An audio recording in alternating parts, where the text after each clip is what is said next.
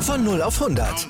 Aral feiert 100 Jahre mit über 100.000 Gewinnen. Zum Beispiel ein Jahr frei tanken. Jetzt ein Dankeschön, rubbellos zu jedem Einkauf. Alle Infos auf aral.de. Aral, alles super. Die komplette Welt des Sports. Wann und wo du willst. Schräglage. Der Talk zur Motorrad-WM. Mit Andreas Thies und den Experten von motorsporttotal.com auf meinsportpodcast.de. Inea Bastianini holt sich den zweiten Saisonsieg. Suzuki zeigt eine bärenstarke Leistung und Marc Marquez gibt sein Comeback. Dazu ein starker vierter Platz von Marcel Schröter in der Moto 2. Der Grand Prix von Austin in Texas hielt wieder eine Menge an Geschichten parat und über die sprechen wir hier bei Schräglage. Herzlich willkommen zu einer neuen Ausgabe eben von Schräglage, dem Talk zur Motorrad-WM hier auf meinsportpodcast.de, den wir in Kooperation mit motorsporttotal.com machen. Ich bin Andreas Thies und von den Kollegen von motorsporttotal.com habe ich wieder die beiden Redakteure zu Gast. Auf der einen Seite Juliane Ziegengast. Hallo Juliane. Hallo. Und auf der anderen Seite Gerald Dierenbeck. Hallo Gerald. Hallo, Servus. Gerald, jetzt äh, darfst du wieder ausschlafen. Ja, absolut. Ähm, jetzt haben wir zwei Wochenenden hintereinander gehabt, die ja in der europäischen Zeitzone sehr spät waren. Ähm, und ja, jetzt freuen wir uns natürlich auf die Europasaison, wenn wir aus unserer Sicht äh, natürlich wieder relativ normale äh, Zeiten haben. Ja, der Grand Prix von Austin wurde gestern durchgeführt. Äh, Juliane, er ist ja quasi noch ein Neuling, oder? Auf dieser auf dieser Tour, auf dieser MotoGP-Tour oder Moto 2 und Moto 3. Was, was ist die Charakteristik von diesem, von diesem Kurs? Also tatsächlich ist er noch relativ neu im Kalender. Seit 2013 wird hier gefahren. Ähm, 2020 fiel das Rennen wegen Corona aus. Also so oft waren wir tatsächlich noch nicht hier. Und es ist äh, ein sehr, sehr spezieller Kurs. Das sagen durch die Bank weg alle Fahrer äh, mit einem extrem großen Höhenunterschied. Bis 41 Meter geht es rauf und runter. Und ähm, es gibt zwei lange Geraden. Es gibt einige Haarnadelkurven mit harten Bremspunkten, aber auch flüssige Passagen. Also ähm, hier wird wirklich alles geboten. Und es gibt Fahrer, die ihn lieben und es gibt Fahrer, die ihn hassen. Das kann man mhm. wirklich so sagen. Ähm, Marc Marquez ist beispielsweise jemand, der hier außer 2019 bis gestern immer gewonnen hat. Ähm, nur Alex Rins konnte ihn 2019 schlagen. Also äh, der Honda-Fahrer ist einer, der hier auf Austin immer eine wirkliche Macht war und ja auch an diesem Wochenende was sehr Spezielles gezeigt hat. Da werden wir sicher noch äh, sehr ausführlich drauf eingehen. Ähm, Alex Rins kommt hier auch immer gut zurecht, aber andere wie jetzt zum Beispiel ein Joan Mir oder ein Aleix Espargaro, die sagen, ich bin wirklich froh, dass das äh, nur einmal im Jahr passiert, dass wir hier fahren und das ist eigentlich für mich auch schon mehr als genug. Ähm, die würden sich wünschen, wenn das aus dem Kalender rausfallen würde, weil Joan Mir zum Beispiel auch sagt, das ist jetzt gar nicht so eine Strecke, die ja, für Motorräder so ganz toll geeignet ist. Er sagt, ja, vielleicht ist es tatsächlich auch mehr eine Autorennstrecke und äh, es ist ja auch so, dass die Formel 1 hier fährt.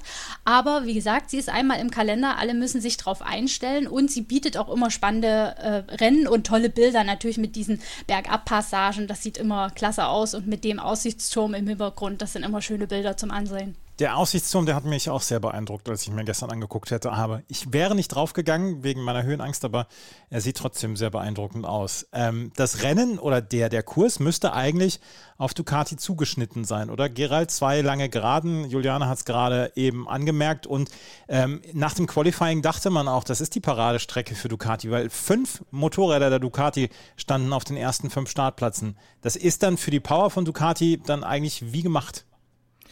Ja, einerseits schon. Also wie, wie Juliane gesagt hat, die Strecke ist sehr abwechslungsreich, äh, sehr technisch. Ähm, und äh, Ducati ist ein, ein sehr technisches Motorrad. Du hast äh, diese lange Gegengerade mit 1,2 Kilometern. Da beschleunigst du auch aus einer langsamen Kurve eigentlich raus, hast harte Bremspunkte.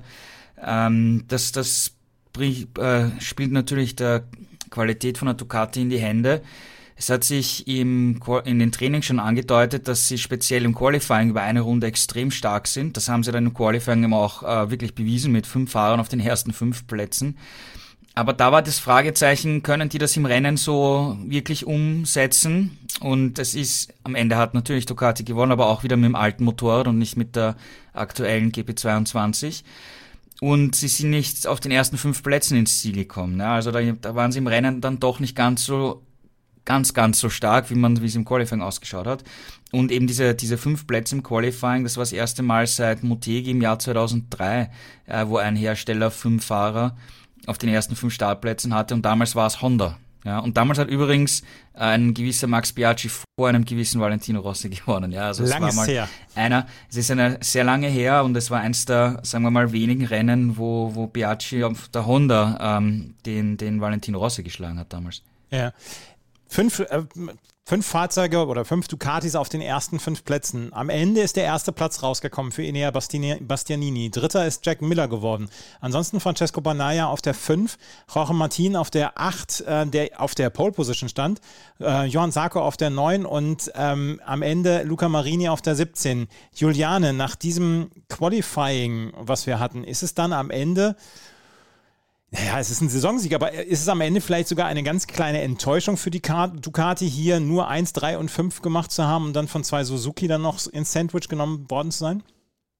Ja, also man muss schon sagen, wenn man sich die Statistik nach vier Rennen anguckt, ja, es gab zwei Ducati-Sieger, aber die waren eben auf der Vorjahresmaschine eingefahren von Enea Bastianini. Also mit der ähm, GP22 hat man noch nicht einen Sieg erringen können in dieser Saison, aber man pirscht sich näher heran. Also Jack Miller, äh, den ich ja nach dem letzten Rennen in Argentinien schon angezählt hatte, nachdem er da ja nur 14. geworden ist, ähm, der hat den Druck in positive Motivation umwandeln können und hat gezeigt, okay, man kann mit dieser Maschine auch aufs Podest fahren. Er hat ja im Rennen auch lange angeführt. Also sie machen Schritte nach vorne. Ähm, das war jetzt auch für alle so ein bisschen das erste, ich sag mal, normalere Rennwochenende in Austin, äh, in Argentinien hatten wir ja diese Verkürzung auf kurz, aufgrund der Frachtprobleme. In Manalika zuvor die andere Reifenkonstruktion von Michelin und den Regen. Katar im Flutlicht, das ist sowieso nochmal eine besondere Geschichte, auch mit den Temperaturen dann. Ähm, insofern war das so das erste etwas normalere Rennwochenende, das sich gerade auch Bas äh, Banyaya gewünscht hat.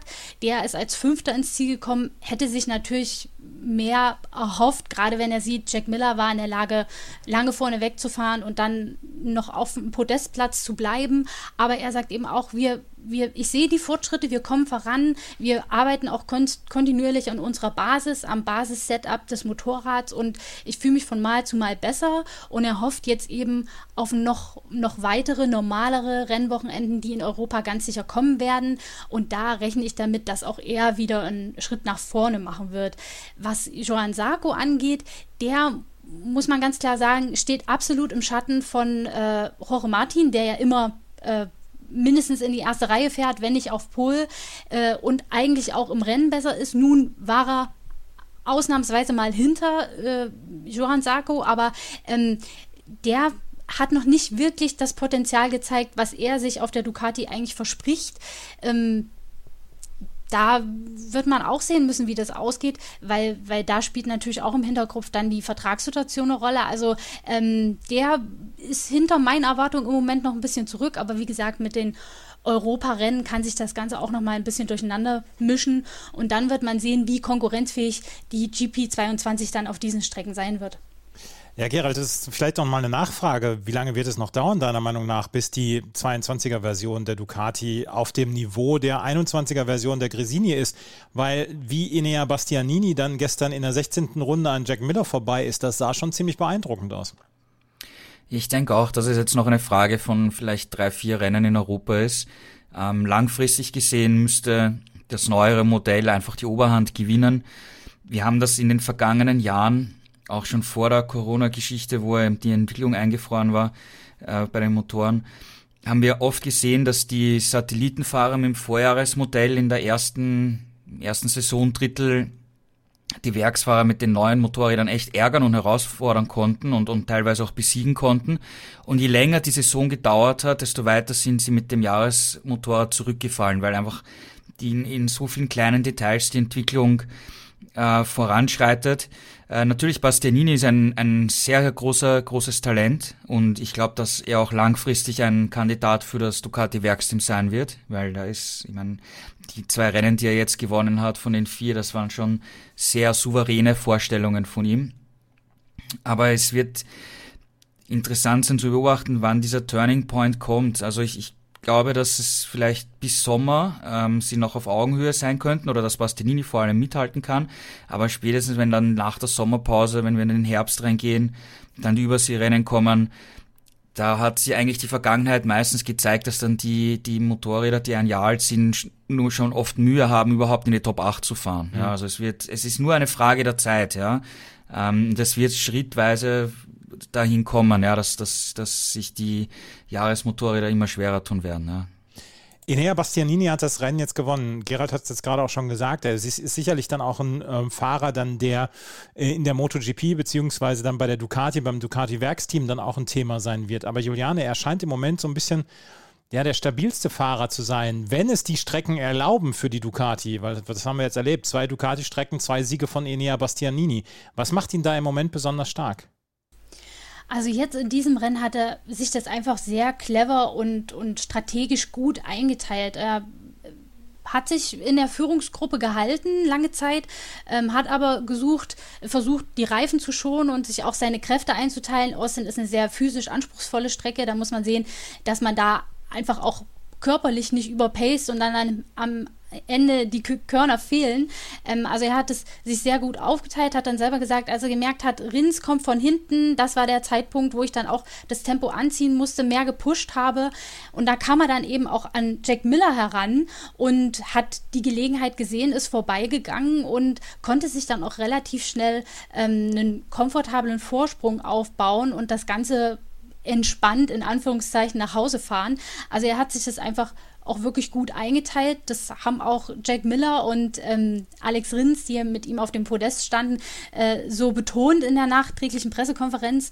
Und insofern ist er jemand, der, ja, der eben nicht einfach nur so Gas gibt, sondern wirklich überlegt, okay, wie sind die Bedingungen, ähm, wie kann ich mir mein Rennen einteilen, wo liegt meine Pace und er war ja tatsächlich auch schon am Samstag ähm, in den äh, Trainings einer mit derer, die die konstanteste Pace hatten und Quadraro und Marc Marquez haben schon am Samstag gesagt, äh, Bastianini ist ein Favorit auf den Sieg und sie sollten damit recht behalten. Also er hat es wirklich gut gemacht und äh, einmal mehr bewiesen, dass er mit dieser Maschine, die ja im Vorjahr schon oft Siege und Podien gefeiert hat, eben, gefeiert hat, ebenso in der Lage ist, ähm, aufs Podest zu fahren und Siege einzufahren. Jetzt der zweite in der Saison.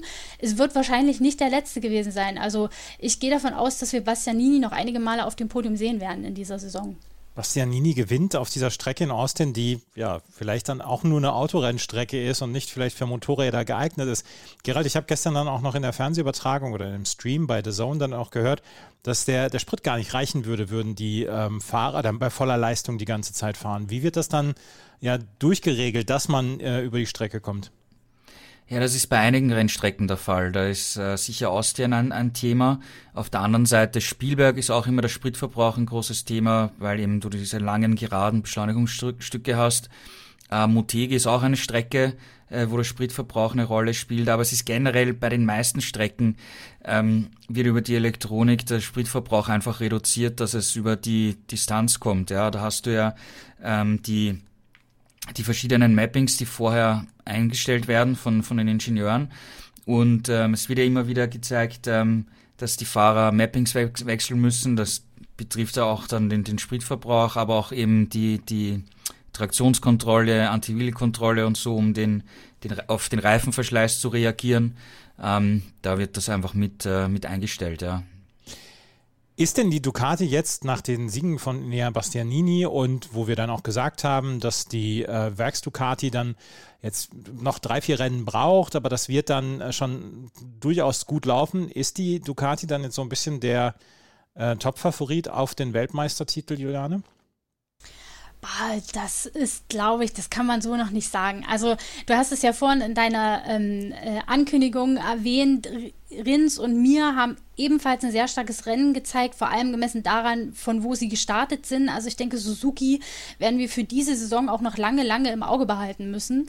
Ähm, ich glaube, es könnte tatsächlich schwer werden für Ducati. Also ich rechne auch damit, dass sie weiter Fortschritte machen werden, aber die werden auch die anderen machen und spätestens, wenn dann vielleicht auch ein Marc Marquez wieder voll im Fluss ist, ähm, wird dann vielleicht auch noch hinten, von hinten Honda rankommen mit äh, ihm. Also das könnte noch ein bunter Mix werden. Ähm, Yamaha und KTM hab haben jetzt auf dieser Strecke geschwächelt, aber die darf man auch nicht vom Zettel nehmen. In Portimao, ähm, Lokalmatador Oliveira, der war hier total verloren in Austin, da könnte der gewinnen. Also äh, wir haben es ja schon in der letzten Podcast-Ausgabe gesagt, von Strecke zu Strecke, von Rennen zu Rennen ähm, kann sich das Blatt sowas von wenden und es ist so unvorhersehbar geworden. Ich meine, Aleix Espargaro hat letzte Woche in Argentinien gewonnen und äh, ist diesmal knapp nicht in die Top Ten geschafft. Also so kann es gehen, wenn du schon im Qualifying mal nur einen kleinen Fehler machst, einen Sturz, deswegen nicht in Q2 kommst und eben von weit hinten starten musst, ist das schon mal ein großer Nachteil in dieser heutigen G MotoGP, wo alles so eng beieinander liegt und wenige Zehntelchen entscheiden können. Ähm, also da kann sich das Blatt auch wirklich schnell wieder wenden. Deswegen würde ich jetzt nicht ausschließen, dass Ducati da noch ordentlich Druck von anderen äh, Herstellern und anderen Fahrern aus anderen Teams bekommen wird. Dann lasst uns doch mal über die Suzuki sprechen, weil die hat gestern nämlich wirklich für ein Ausrufezeichen dann auch gesorgt. Alex Rins auf Platz 2 und Juan Mir auf Platz 4. Und ähm, am Ende fehlten Juan Mir 1,6 Sekunden dann auf den dritten Platz auf das Podium. Aber Gerald, wenn man dieses, wenn man so in den Zuschauerrängen ähm, so diesen, diesen Foamfinger, diesen Schaumstofffinger mit dem ganz großen ausgestreckten Zeigefinger sieht, dann war das ganz gestern der ganz große ausgestreckte Zeigefinger von Suzuki, oder? Ja, absolut. Also Suzuki hat äh, wieder da angeknüpft, wo sie beim vergangenen Rennen Argentinien aufgehört haben, nämlich ums Podest kämpfen, am Podest stehen und knapp dahinter sein und zwar mit beiden Fahrern wieder eine konstant geschlossene Leistung. Und ähm, wenn wir uns jetzt den Vergleich äh, von Ducati, sind sie Favoriten oder ist vielleicht Suzuki am besten aufgestellt, anschauen, ähm, können wir uns einfach zwei interessante Zahlen anschauen. Ja, in der Konstrukteurswertung, äh, wo nur das jeweils beste Ergebnis eines einer Marke äh, zählt, hat, äh, Suzuki, äh, Ducati 27 WM-Punkte Vorsprung an der Spitze und das ist schon viel, das ist schon mehr als ein Sieg. Das heißt, das Motorrad funktioniert. Ja, wenn du dir aber die Teamwertung anschaust, ja, wo die Fahrer, also beide Fahrer gezählt werden, ähm, hat Suzuki 32 Punkte Vorsprung und zwar auf KTM. Ja. Also das ist auch eine Ansage, ja, wie, wie stark die beiden als Team sind. Ja. Und das Ducati-Team hat da zum Beispiel schon, also Miller und Bagnaia haben schon 48 Punkte Rückstand. Das heißt, wir haben bei, bei Ducati die Situation, ja, das Motorrad ist stark, ja, und führt auch klar die Konstrukteurswertung an, aber es sind immer andere Fahrer, die diese, diese Punkte sammeln.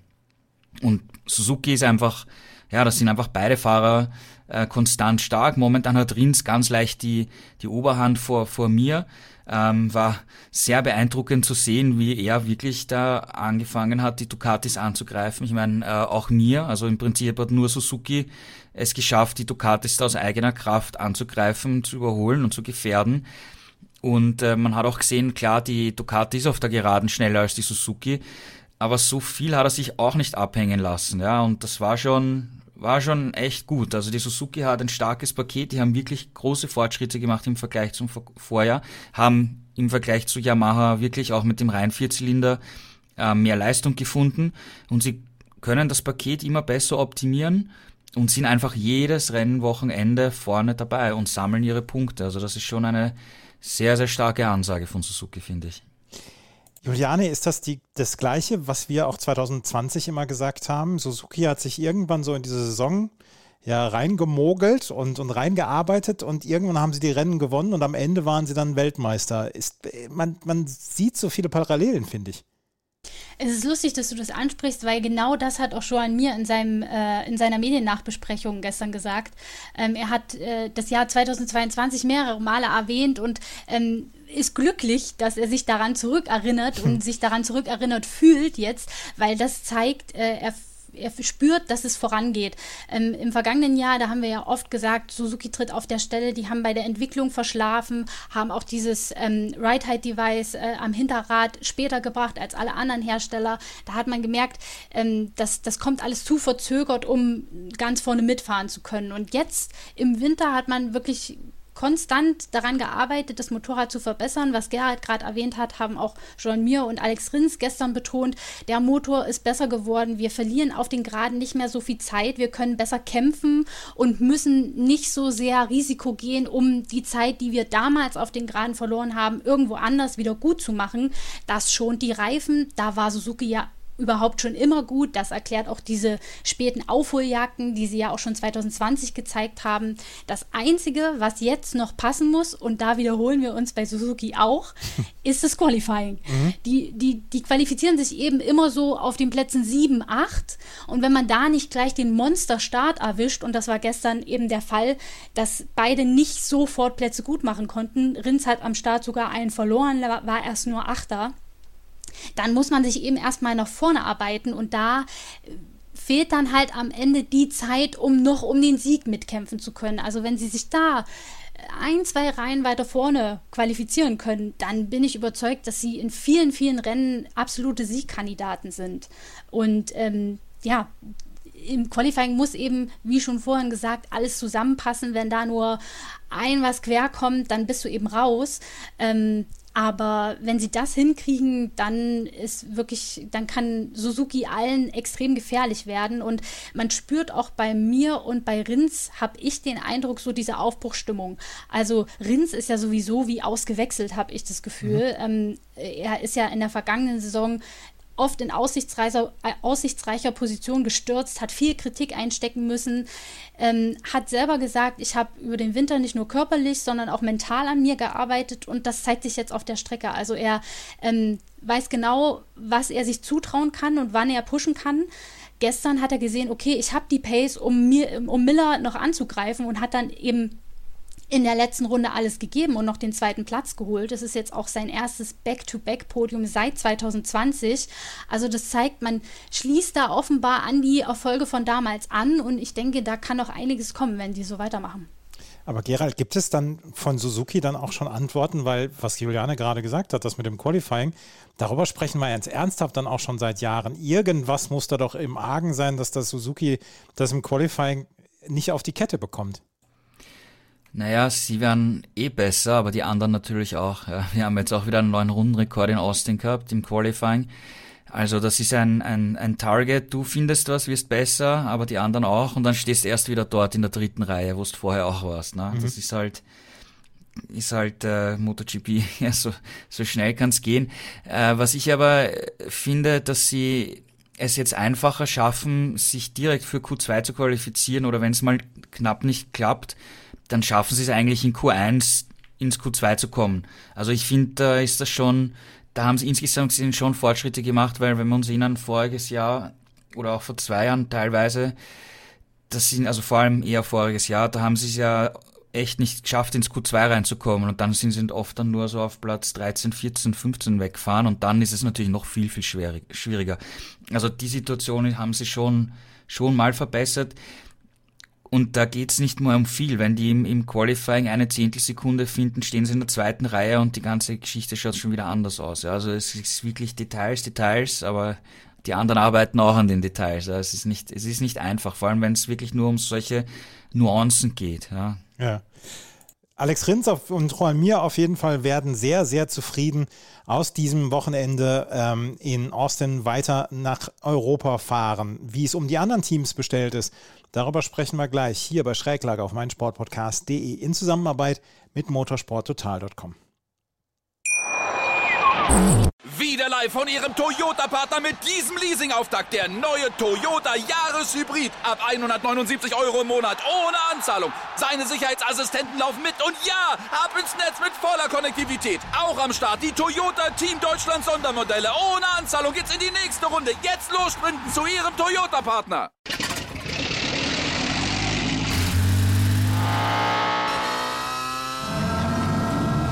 Von 0 auf 100.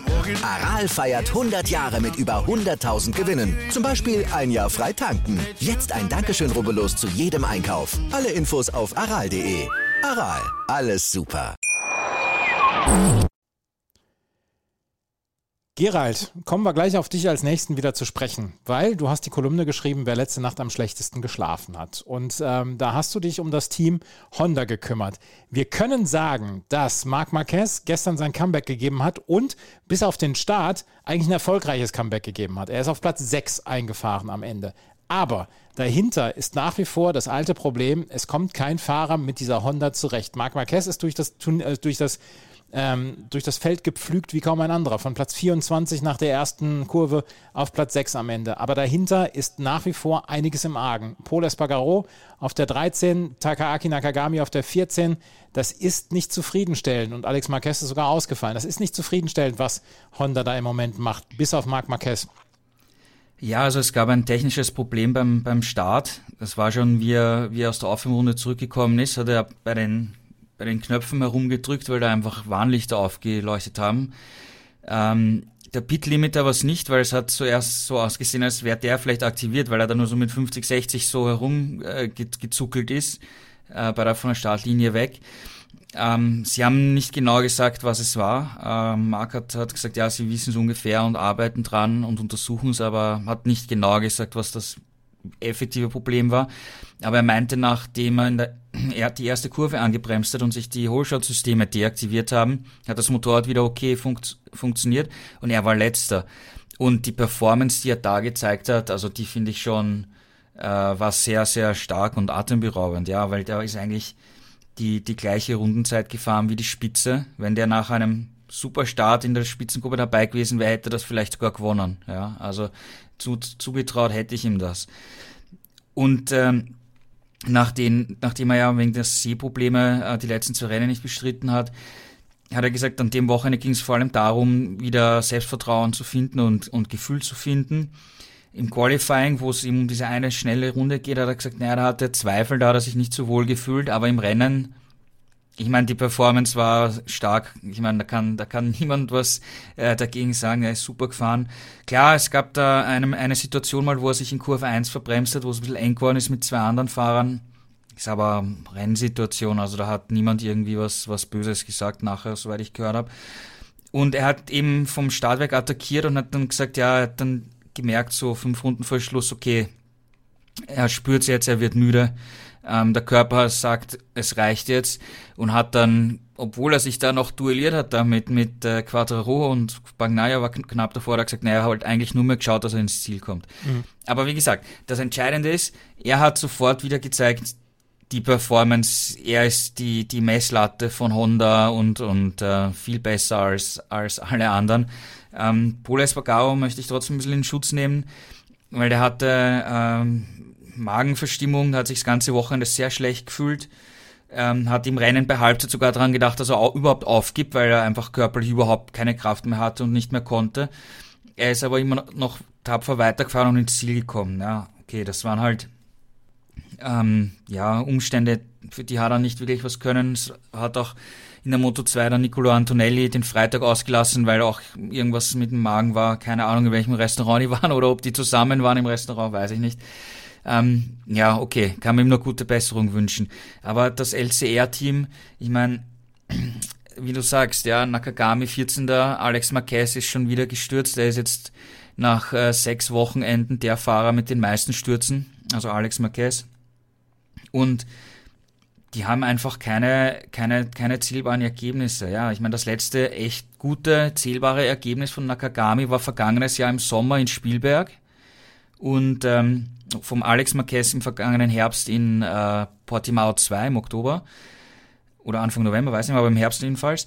Und äh, das war aber sein einziges echtes zählbares Resultat in der vergangenen letzten Saison. Ja, also es, wenn man es jetzt ganz klar formuliert, beide bringen keine keine Ergebnisse. Und jetzt siehst du, Marquez ist verletzt, kommt zurück und und zeigt mal, was was mit der Honda möglich ist. Ja, und und beide LCR-Piloten klagen über kein optimales Gefühl für die, für die, fürs Vorderrad, für die Frontpartie, fürs Turning. Marquez sagt auch, das ist nicht, noch nicht optimal für, für ihn, auch nicht, ja. Aber wo fährt er, wo fahren die anderen beiden herum, ja. ja. Ähm, deswegen habe ich sie in die, in die Kolumne eben genommen. Weil perspektivisch muss man sich natürlich fragen, äh, was kommt danach, ja. Weil auf, auf der einen Seite wissen wir, Marc Marquez ist die Messlatte, aber was ist, wenn er wieder mal einen schweren Sturz hat mit dem Helm aufprallt und dann vielleicht weiter Sichtprobleme hat oder vielleicht die Ärzte sagen, du, das war's, jetzt fast nimmer. Ja, das wissen wir alles nicht. Honda braucht auch junge Fahrer. Paul Espargaro ist auch schon über 30, ja, und nicht jetzt mehr das, das junge Supertalent. Und er hat auch noch nie Rennen gewonnen. Ich glaube, er wird es heuer gewinnen, aber du weißt, was ich perspektivisch meine. Du brauchst da noch junge Fahrer. Mhm. Und äh, in, in, im Fall von Nakagami und Alex Marquez, wenn da jetzt, glaube ich, lang also wenn sich das nicht ändert, dann glaube ich, sollte meiner Ansicht nach LCR, Lucio Cecchinello, aber auch Honda gemeinsam sich überlegen, ob es nicht vernünftiger wäre, da junge Talente zu holen, die man eventuell dann auch fürs Repsol-Team aufbauen kann für die Zukunft. Weil, wie gesagt, äh, Marquez wird nicht fahren, so lange wie in Valentino Rossi bis, 41, bis 42 und auch äh, Paul Espargaro ist nicht mehr der jüngste Honda, braucht auch junge Talente. Ne? Mhm. Juliane, ähm, was Gerald gerade gesagt hat, Marc Marquez kommt zurück nach mehreren Rennen, in denen er Pause gemacht hat, wird gleich wieder Sechster von Platz 24. Und dann die anderen haben solche Probleme. Das ist dann ja aber nicht nur ein Unterschied, was die Maschine angeht, weil wir haben dann ja auch gesagt, in den letzten Jahren wurde die Maschine immer auf, auf Marc Marquez zugeschnitten. Das muss dann ja aber auch ein Klassenunterschied sein zwischen Marc Marquez und seinen Teamkollegen. Ja, also ich glaube, Marc Marquez ist eben schon eine Rampensau und ein Ausnahmetalent. Und ähm, er hat sich zwar, was die Herangehensweise an dieses Wochenende betrifft, etwas konservativer gezeigt als sonst und ähm, versucht in den Trainings erstmal wieder Vertrauen aufzubauen, weil der Highsider in Mandalika ja nun wirklich heftig war ähm, und er da selber zugegeben hat, also es hat mir auch schon Angst gemacht und äh, ich hatte auch Motivationsprobleme, habe gesagt, also ich will das Risiko nicht eingehen, wieder so zu stürzen, aber sein Umfeld hat ihn aus diesem Loch herausgeholt und er hat gezeigt, äh, jetzt in Austin auf einer seiner Paradestrecken, ähm, dass er sich da rauskämpfen kann. Und Austin war natürlich für ihn auch das perfekte Comeback in dem Sinne, dass es eine Strecke ist, auf der er sich immer wohlfühlt und auf der er dann im Rennen auch bereit war, dieses Risiko zu gehen. Wäre nicht auszudenken, was gewesen wäre, wenn er einen normalen Start gehabt hätte. Also er hätte auf jeden Fall mit Bastianini um den Sieg kämpfen können, da bin ich überzeugt. Ähm, ich glaube auch, dass Poles Bagaro unter normalen Umständen in den Top 6 mitfahren hätte können. Aber wenn man seit Freitag eine extreme Magenverstimmung hat, nichts wirklich zu sich nehmen kann, dann ist man dann eben auch am Ende seiner Kräfte. Deswegen muss man ihn so ein bisschen außen vor lassen. Er hat ja schon Potenzial auf dieser neuen Honda gezeigt, in Katar aufs Podest gefahren, in äh, Argentinien lag er auf Platz 4, als er gestürzt ist. Also auch er kann das Tempo aus der Honda rausholen. Aber ähm, ja, was da im, im Satellitenteam Team abgeht, kann ich mir ehrlich gesagt auch nicht erklären. Also Nakagami und Alex Marquez, die haben ja eigentlich das Fahren nicht verlernt, aber so weit hinten, wie sie in dieser Saison fahren, das ist schon ähm, ja, besorgniserregend. Alex Marquez stürzt auch extrem oft, ist jetzt hier bei äh, 200 km/h abgeflogen. Wir haben den Sturz im TV nicht sehen können, aber äh, der hat sich da sicherlich auch einiges geprellt und, und blaue Flecken geholt. Ähm, und Nakagami hat einfach keine Pace, kann keinen Rhythmus aufbauen, klagt nur über Gripprobleme vorne und hinten, also bekommt da offenbar für das Rennen auch kein, kein richtiges Setup zusammen, auf dem er sich wohlfühlt. Ähm, ich weiß nicht, ob es am Team liegt oder an den Fahrern. Ähm, noch zeigt Honda mit ihnen Geduld. Also äh, Takeo äh, Yokoyama, der technische Direktor, sagt eben, das ist noch ein neues Motorrad. Die Fahrer müssen sich erst darauf einstellen, müssen, einstellen, müssen ihren Fahrstil anpassen. Das wird Zeit in Anspruch nehmen und die geben wir ihnen auch. Ähm, ich bin mal gespannt, wie lange das noch andauert. Also ähm, wenn man sieht, dass im Werksteam gute Ergebnisse möglich sind. Sollte Paul Espargaro wieder fit sein dann in Europa und Marc Marquez fit bleiben, dann werden wir das ja sehen. Dann wird diese Geduld, glaube ich, schnell schwinden. Und dann stehen, wie Gerald ja auch schon erwähnt hat, schon einige Kandidaten beispielsweise aus der Moto 2 bereit. Jetzt am Wochenende wurde schon heiß über Ai Ogura ähm, diskutiert, der in der Moto 2 wieder aufs Podest gefahren ist. In Japaner ist sowieso immer ein Kandidat für Honda Er fährt ja in der Moto 2 auch fürs Honda Team Asia. Also da müssen sich sowohl Alex Marquez trotz seines Namens, der ihm wahrscheinlich momentan noch den Platz sichert, und Nakagami dann langsam schon Gedanken machen und irgendeinen Weg finden, ähm, um da irgendwie noch einen Stich zu setzen, weil sonst wird es für beide kritisch, wenn es um ihren Platz in der MotoGP geht oder zumindest bei Honda. Ach Mensch, Honda macht dann einem auch wieder nur Sorgen. Wo wir gerade bei Sorgen sind, Gerald, lass uns auf die Yamaha zu sprechen kommen. Weil die hat gestern so ein bisschen gute Miene zum bösen Spiel dann auch gemacht. Fabio Quattraro hat gesagt, er habe den Zweikampf gegen Marc Marquez genossen, war am Ende auf Platz 7, konnte aber nicht mehr so richtig zusetzen und es ging dann irgendwann nur noch darum, den äh, Platz zu sichern. Andrea Dovizioso auf der 15, da haben wir letztes Mal schon drüber gesprochen. Franco Morbidelli verpasst die verpasst die Punkteränge auf Platz 16 und äh, Darren Binder ist am Ende auf der äh, 22. So richtig viel los war mit der Yamaha an diesem Wochenende auch wieder nicht. Ja, es ist im Prinzip ein Ein-Mann-Team, ja, ähnlich wie bei, bei Honda, einfach mit Marquez. Ja, also ähm, Quattro hat alles rausgeholt. Im Qualifying war er als Sechster Best of the Rest hinter, dem, äh, hinter den fünf Ducati-Fahrern. Es war klar von, von, der, von der Pace, dass er nicht um einen, um einen Sieg, nicht um einen Protest kämpfen wird dass er mit der Yamaha im Gegensatz zu Suzuki die Ducatis auf der Geraden irgendwie eine Chance hat oder dass die überhaupt attackieren kann, ist, ist halt sehr schwierig, fast unmöglich. Und im Prinzip hat er eigentlich mehr oder weniger das Beste daraus gemacht, was, was, äh, was er machen konnte im Rennen. Ja, die, die, das Pramuk-Duo ist zurückgefallen. Die hat er überholen können, was auch nicht so einfach war. Ähm, Bagnaia war jetzt nicht, nicht mehr zu, zu schnappen, auch einfach weil die, weil die Ducati zu schnell ist. Dann ist Marc Marquez von hinten gekommen und die beiden haben sich einen, einen sehenswerten Zweikampf geliefert. Äh, Fabio Quattro hat gemeint, äh, das ist äh, für ihn, also es hat erstens mal viel Spaß gemacht äh, und zweitens mal, er, er findet, dass er, dass Marc Marquez derjenige im Feld ist, von dem er am meisten noch immer lernen kann, ja, weil mhm. Marquez ist so extrem erfolgreich, hat so viele Rennen bestritten, ist im Zweikampf äh, abgebrüht, ja, kennt alle Tricks und so. Und da, das ist jemand, äh, wo er sagt, bei so einem Rennen kann er oft mehr lernen für sich selber, ähm, als wenn er jetzt ein Rennen anführt von der Pole Position vorne alleine wegfahrt, weil da, da lernt er nicht viel. Ne? Aber hier kann er im Zweikampf eben viel sehen und so. Und er meinte auch, dass das würde ihn auch vorbereiten drauf, wenn er mal in einem Rennen gegen Marquez wieder Rad an Rad um einen Sieg kämpft, ne? Weil das ist ja auch schon länger her, wo die zwei Rad an Rad um einen Sieg gekämpft haben, ne? Also, und es war mit der Yamaha einfach nicht mehr möglich. Ja, siebter Platz, er ist in der WM halbwegs noch dabei, aber es ist, es ist äh, für Yamaha, glaube ich, insgesamt schwierig, weil wir hatten das Regenrennen in, in Indonesien, er wäre im Trockenen in Indonesien wahrscheinlich der Favorit gewesen. Es hat geregnet, er ist Zweiter geworden, hat auch gepasst. Aber ansonsten war Yamaha eigentlich, also nicht Yamaha, sondern eher mit der Yamaha, äh, immer so im Bereich 6, 7, 8 herum unterwegs. Ja? Und überholen, wie gesagt, sehr schwierig, fast unmöglich.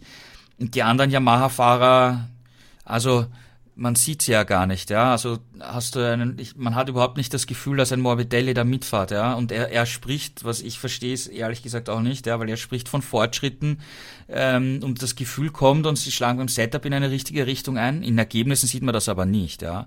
Und er, er ist, okay, er ist vor Dovizioso ins Ziel gefahren, hat dann äh, wegen Track Limits, weil er da neben die Strecke gekommen ist, musste er die Position abgeben ich meine, Morbidelli war 2020 Vize-Weltmeister, ähm, hat äh, einen, einen Quattro damals laut nach den Punkten her geschlagen, hat gleich viele Rennen gewonnen wie er im Jahr.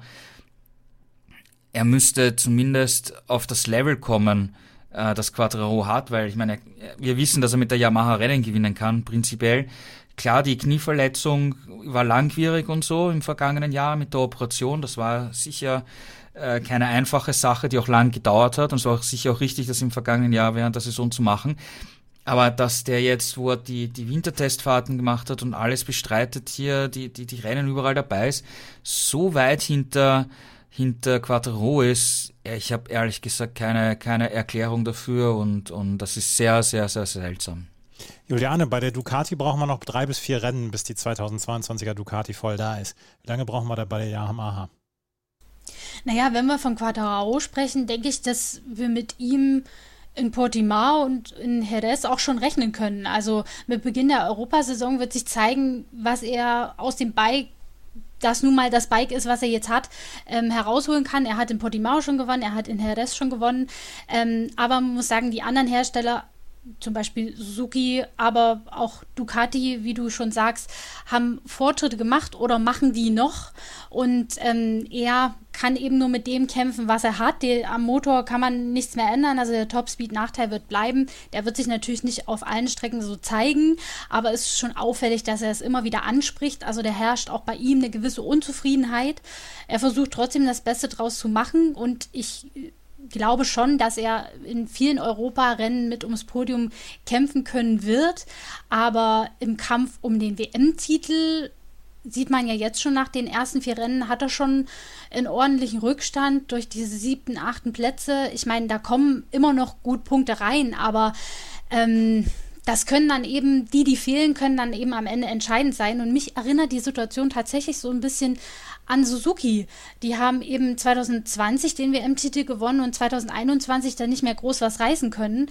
Und so ein bisschen fühlt es sich im Moment auch bei Yamaha an für Quadraro. Ähm, wird sich zeigen, ob sich das so bewahrheitet. Ich hoffe es für ihn natürlich nicht.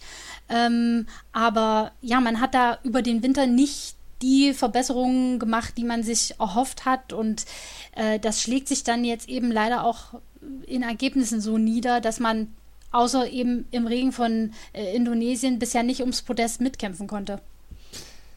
Also Yamaha auch eher unter ferner Liefen, zwei Hersteller, die unter ferner Liefen rangierten hier bei der MotoGP am Wochenende in Austin.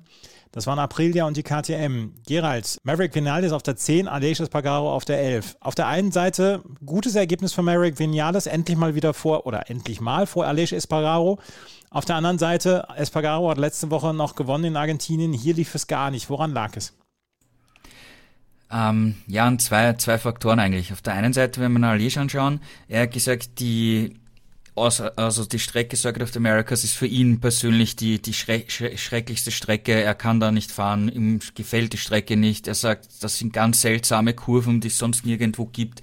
Das passt für ihn halt überhaupt nicht.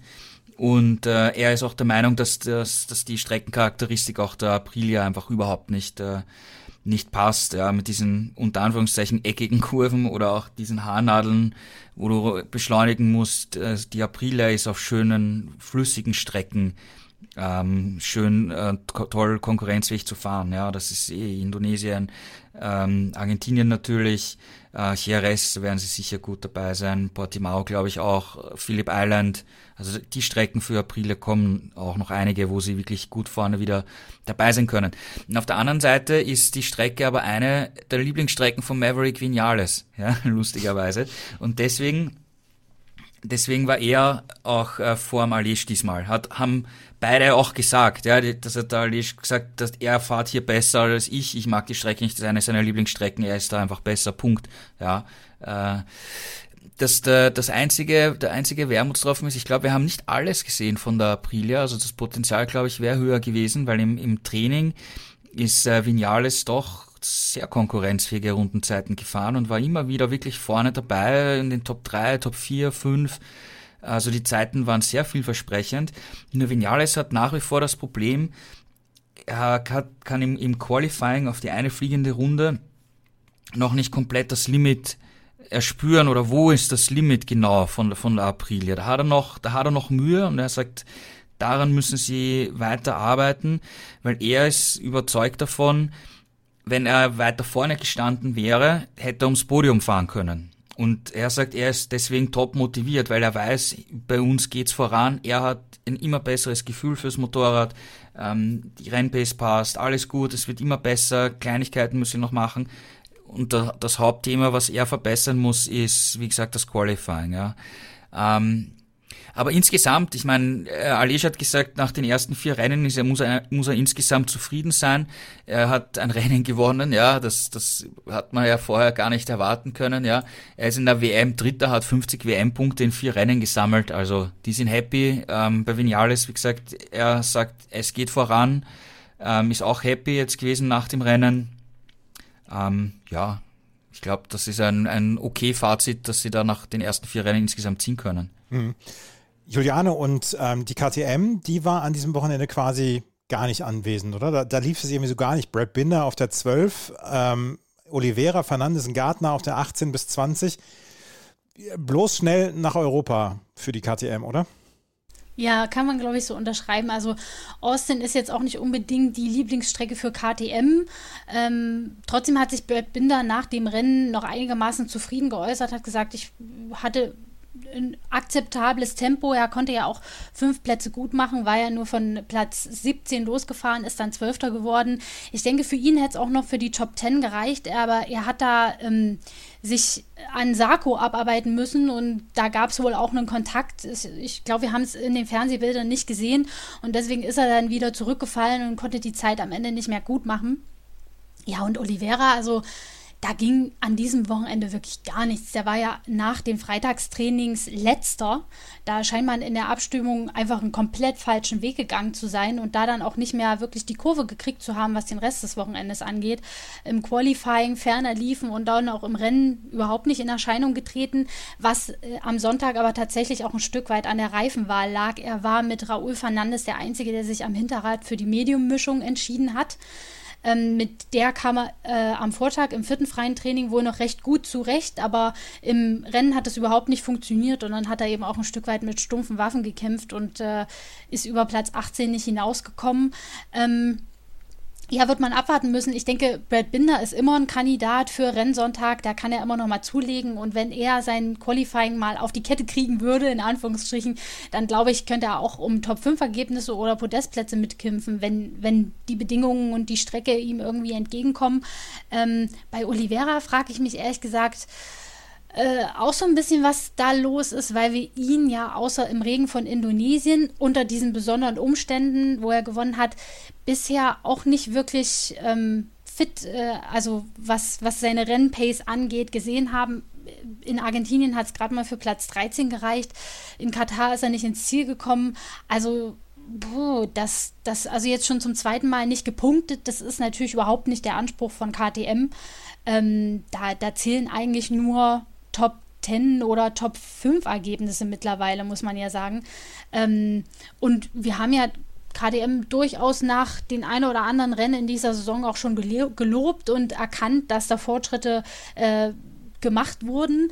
Jetzt hoffen wir, dass Austin mal eine Ausnahmeerscheinung war und sie in Europa dann wieder äh, vorne mitfahren können. Portimao, wie ich schon vorhin sagte, kann wieder ganz anders aussehen. Da hat ja ähm, Oliveira Heimspiel und auch schon gewonnen. Also insofern werden wir dann sehen, ob er da wieder der Alte ist oder ob da wirklich irgendwas im Argen liegt. Aber ich hoffe, dass wir da wieder ja die, die konkurrenzfähigere Seite von KTM sehen werden. KTM also auch eher unter ferner Liefen es wird jetzt 14 Tage dauern, bis es zum nächsten Rennen geht nach Portimao. Gerald, passiert was in der Zwischenzeit? Ja, der Osterhase bringt ein paar Eier, aber mehr wird nicht passieren. Nein, es ist jetzt ähm, Osterpause und äh, es muss ja natürlich auch das ganze Material retourgebracht werden äh, von Amerika. Wir, wir, erinnern uns, die Frachtprobleme, die wir gehabt haben beim, beim Transport von Indonesien nach Argentinien, auch von ähm, Indo äh, Argentinien nach äh, Texas, was ja jetzt auch eine Distanz ist, ja, ist, äh, sind die letzten Transportkisten erst am Donnerstag im Laufe des Tages angekommen, also auch relativ knapp. Und es gab auch bei der Formel 1 in, in Australien äh, Probleme mit der Fracht, die, die sind äh, die haben während der Fahrt ein, ein, oder zwei Containerschiffe haben sie dann umgeleitet und dort Fracht auf Flugzeuge ver verladen, weil die Schiffe nie und nimmer rechtzeitig in Australien angekommen wären. Also diese äh, Logistik Logistikbranche weltweit, das ist anscheinend jetzt wirklich ein sehr äh, schwieriges Thema. Und äh, ja, wie gesagt, prinzipiell jetzt muss man halt warten, bis die ganzen, das ganze Material nach Europa zurückkommt. Dann bekommen die ganzen Teams ihre, ihre, ihr Material wieder. Das wird zu Hause in den in den Fabriken. Du darfst nicht, du darfst nicht vergessen, die, die Motorräder waren seit eigentlich seit, das ist eine gute Frage, ich glaube sogar seit Ende Januar nicht mehr in Europa, weil die sind ja zuerst zum Indones nach Sepang geflogen worden zum Test, dann nach Indonesien zum Test.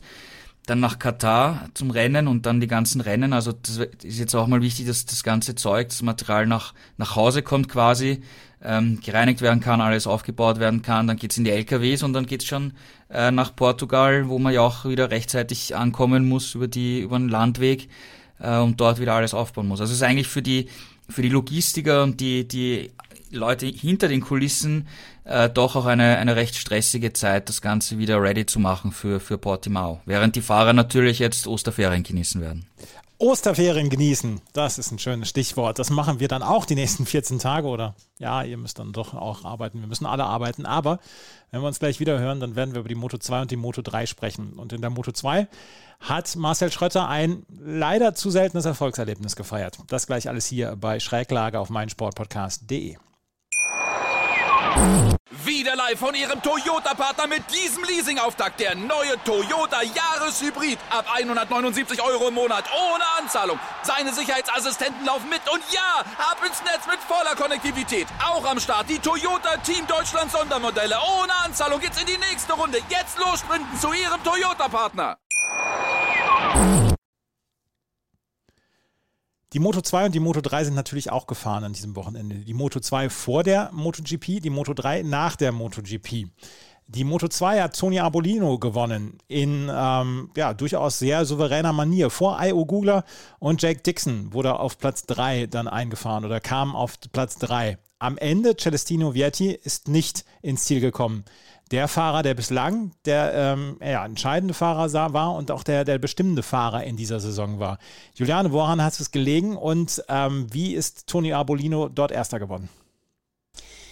Es war ein sehr, sehr sturzreiches und chaotisches Rennen, muss man sagen. Also so, so ein bisschen äh, Demolition Derby in den ersten Runden, denn äh, allein in der ersten Runde sind fünf Fahrer gestürzt. Auslöser von diesem Massencrash war äh, Chandra, der Lowe's ähm, ins, hin, ins Heck gekracht ist und dann so eine Art Kettenreaktion äh, verursacht hat, weil bestimmte Fahrer nicht mehr ausweichen könnten oder konnten oder auch ihren Bremspunkt dann verpasst, verpasst haben und gestürzt sind. Also waren dann auf einen Schlag im ja, vorderen Feld schon mal fünf Fahrer weg und das ging dann tatsächlich so weiter. Also ich kam gar nicht hinterher zu erfassen, wer da noch alles gestürzt ist. Ich glaube, nach den ersten fünf Runden waren neun oder zehn Fahrer draußen und zu ihnen zählte eben auch Celestino Vietti der eigentlich zu dem Zeitpunkt in Führung lag, ähm, es aber auch weggeschmissen hat. Ähm, Danach lag Aaron Kane in Führung und Überraschung auch erst gestürzt. Hm. Also ich weiß nicht, ähm, ob es an den Bedingungen lag. Die Moto 2 war ja diesmal die erste Klasse, die ähm, am Nachmittag auf die Strecke ge gegangen ist oder ob es die Bodenwellen waren oder der Wind, der durchaus auch teilweise heftig geblasen hat. Aber es, es gab wirklich einige Sturzverluste, muss man sagen. Und Toni Abolino war so ein bisschen der Nutznießer. Der ist zwar von Anfang an äh, in der Spitzengruppe mitgefahren, ja auch aus der ersten Reihe gestartet, lag aber erstmal hinter Vietti und auch Canet, übernahm dann aber nach den Stürzen eben die Führung und gab die auch nicht mehr ab. Also es war von ihm eine sehr souveräne und auch dann überlegte und fehlerfreie Vorstellung, muss man sagen. Und ja auch der erste Sieg in der Moto 2. Ähm, und auch für Jake Dixon tatsächlich das erste Podium überhaupt. Also bei dem sind auch Tränen geflossen danach. Man hat ihm die Erleichterung deutlich angemerkt. Ähm, Ayogura hat wieder vorne mitgemischt, stand ja schon in Argentinien auf dem Podest. Und Marcel Schröter konnte sich Gott sei Dank auch aus diesem ganzen Sturzgeschehen heraushalten und ist, muss man ja schon nach den sehr enttäuschenden Ergebnissen der letzten Rennen sagen, sensationeller Vierter geworden. Ähm, man muss auch dazu sagen, dass er natürlich aus eigener Kraft wahrscheinlich nicht ähm, auf Platz 4 gelandet wäre. Er hat auch von den Stürzen profitiert hatte auf den Rennsieger 14 Sekunden Rückstand und auf den Drittplatzierten 10 Sekunden. Also das Tempo, um ums Podest zu kämpfen, war nicht da. Aber trotzdem ist es natürlich eine Erlösung für ihn. Man muss es eben auch erstmal nach Hause bringen und das hat er getan. Und für Intact GP, also sein Team, war es insgesamt ein gutes Wochenende, denn auch Jeremy Alcoba ist endlich mal ähm, ins Ziel gekommen und das auf einem guten Platz, nämlich ist Sechster geworden. Also das ist jetzt, glaube ich, erstmal beisam für die Seele nach den doch schwierigen ersten Rennen und ich hoffe, man kann darauf aufbauen, findet auch noch mal was am Motorrad oder in der Abstimmung, um dann vielleicht auch noch mal ein bisschen das Tempo anzuziehen und dann auch aus eigener Kraft in den nächsten Rennen um solche Plätze mitzufahren. Gerald, man weiß, dass man wahrscheinlich nicht auf Platz 4 gefahren wäre, wenn die anderen durchgekommen wären und trotzdem ist es so ein bisschen Ja, man kann so ein bisschen durchpusten in Form oder in Person von Marcel Schrotter, oder? Ja, na klar. Ich meine, die, die Psychologie spielt im Sport eine, eine extrem große Rolle, vor allem in einer Klasse, wo es so, so eng äh, zugeht. Er hat äh, gemeint, dass er schon äh, zuletzt in Argentinien am, am Rennsonntag ein besseres Gefühl gefunden hat fürs Motorrad. Das hat sich hier auch fortgesetzt, äh, hat er gemeint. Also das, das ist okay, da spürt er selber, dass es in die richtige Richtung geht.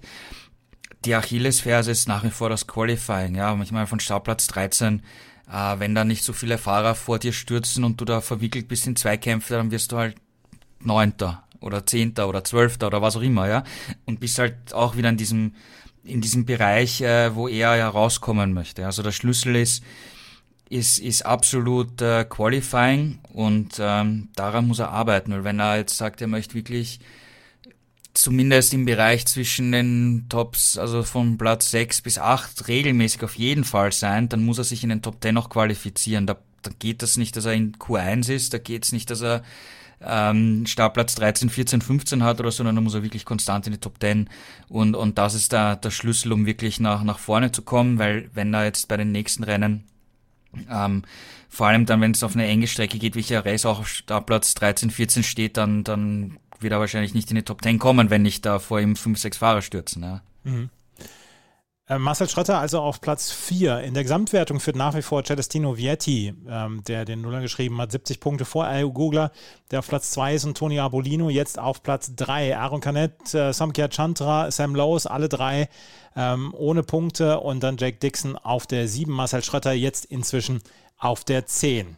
Das Moto3-Rennen, das verlief dann nach dem MotoGP-Rennen. Das hat Raume Marcia gewonnen vor Dennis Foggia und ähm, Andrea Migno. Und Dennis Foggia hat auch die Gesamtwertung übernommen oder die Gesamtführung in der Wertung 74 Punkte vor Sergio Garcia, ähm, der 0 Punkte gemacht hat. Und äh, auf Platz 3 ist Andrea Migno. Juliane, ähnliches Rennen wie in der Moto 2? Ähm, also nicht ganz so viele Stürze. Äh, Sergio Garcia hat die Zielflagge nicht gesehen. Ähm, auch Diogo Morera, der Rookie, der bis zum Schluss mit in der Führungsgruppe lag, ist spät gestürzt. Aber es sind nicht ganz so viele ausgeschieden. Dafür war es aber ein typisches Moto3-Rennen. Also ähm, ich weiß nicht, wie viele Führungswechsel es im Laufe des Rennens gegeben hat und ähm, wie oft da auch es zum Kontakt in den Zweikämpfen kam. Aber es war wirklich ähm, verrückt und chaotisch zuweilen. Ähm, und man konnte teilweise schon gar nicht mehr nachvollziehen, okay, wer gehört jetzt noch zur Führungsgruppe, wer war gerade vorn. Dennis Fotscher war zum, zum Beispiel äh, ja, unter den Top 3 oder in Führung liegend und auf einmal nur Zehnter. Also da ging es wirklich hin und her. Man hat auch teilweise Fahrer mal abseits der Linie gesehen und da wurden die Ellenbogen ausgefahren. Also man hat sich da wirklich nichts geschenkt. Und tatsächlich haben bis zum äh, Ende, ich glaube, noch sieben oder acht Fahrer um die Podestplätze gekämpft. Morera ist dann, wie gesagt, leider gestürzt. Für ihn wäre es ein Top-Ergebnis geworden. Also der hat sich hier in Austin als Rookie wirklich sehr, sehr stark präsentiert, ist auch aus der ersten Reihe gestartet und hat da die ganze Zeit mitgekämpft. Für ihn war es sehr schade. Nicht für Jean Massia, der hat gewonnen, hat sich da ähm, in der letzten Runde gegen Foggia und auch Minio durchsetzen können. Und für ihn ist es auch eine absolute Erleichterung, weil er ja äh, in den ersten drei Rennen zweimal ausgeschieden ist und zwar unverschuldet gestürzt. Und ähm, diesmal bei so einem verrückten Rennen sitzen zu bleiben und durchzukommen und dann den Sieg zu holen, das äh, hat ihn auch sichtlich berührt im Park Fermé. Also er war da auch so ein bisschen den Tränen nahe, hat man das Gefühl gehabt.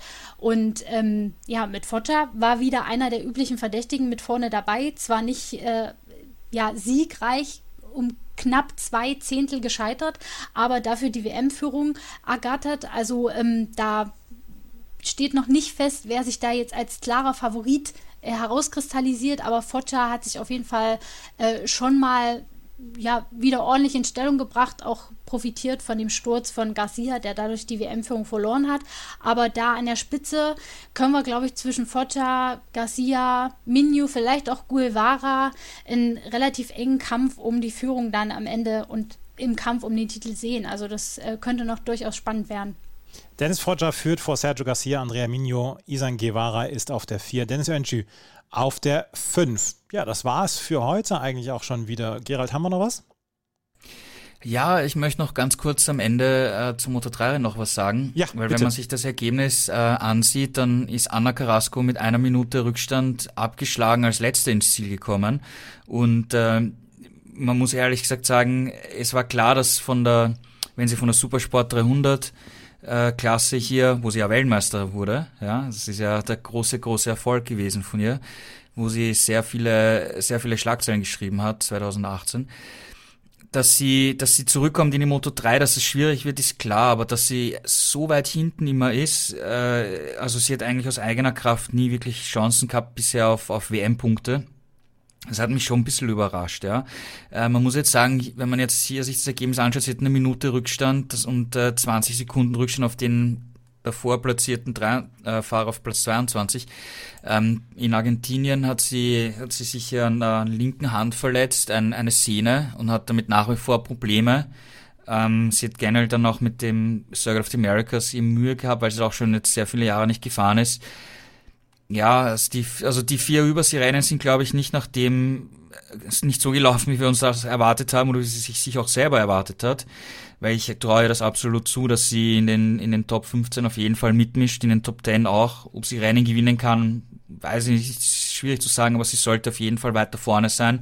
Und jetzt eben mit Portimao und, und Jerez und so kommen Strecken, die sie in- und auswendig kennt. Da bin ich gespannt, ob wir da wirklich mal eine, eine Leistungssteigerung äh, von ihr sehen, weil sie hat Talent und, und es ist natürlich schön, wenn die einzige äh, weibliche Starterin, die wir haben, auch vorne mitmischen kann. Ja?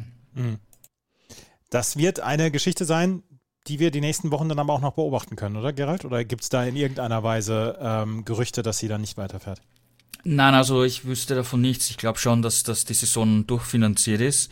Sonst hätte sie den, die Kawasaki-Familie wahrscheinlich nicht verlassen, weil dort war sie ja gesetzt. Ja. Also ja. ich glaube schon, dass, dass das Jahr sicher ist. Nur unterm Strich muss sie auch dann irgendwann anfangen, Ergebnisse zu zeigen. Und ich, ich hoffe für sie natürlich, dass es jetzt ab der Europasaison äh, wo sie eben die Strecken auch viel besser kennt, äh, dass es da vorwärts geht. Das hoffen wir alle. Ähm, wir hören uns in 14 Tagen wieder. Dann gibt es nämlich den Grand Prix von Portimao. Bis dahin solltet ihr auf jeden Fall motorsporttotal.com in euren Bookmarks haben. Auch für die Formel 1 Berichterstattung. Da gab es ja gestern, gestern Morgen dann auch so ein kleines Rennen der Formel 1. Auf jeden Fall für alles, was rund um Motorsport ist, dann müsstet ihr motorsporttotal.com auf jeden Fall abonnieren. Das war's mit der neuen Ausgabe von Schräglage hier auf meinsportpodcast.de. Wenn euch das gefällt, freuen wir uns über Bewertungen und Rezensionen auf iTunes und auf Spotify. Vielen Dank fürs Zuhören. Bis zum nächsten Mal. Auf Wiederhören. Wieder live von Ihrem Toyota-Partner mit diesem Leasing-Auftakt. Der neue Toyota Jahreshybrid. Ab 179 Euro im Monat. Ohne Anzahlung. Seine Sicherheitsassistenten laufen mit. Und ja, ab ins Netz mit voller Konnektivität. Auch am Start die Toyota Team Deutschland Sondermodelle. Ohne Anzahlung geht's in die nächste Runde. Jetzt los sprinten zu Ihrem Toyota-Partner.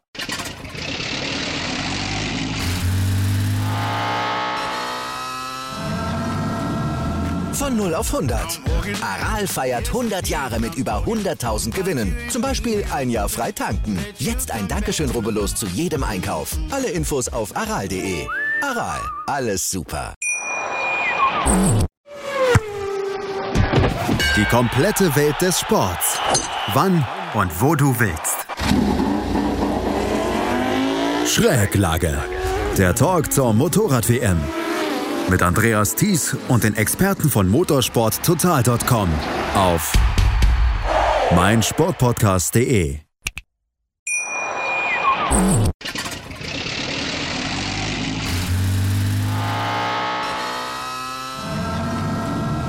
Von 0 auf 100.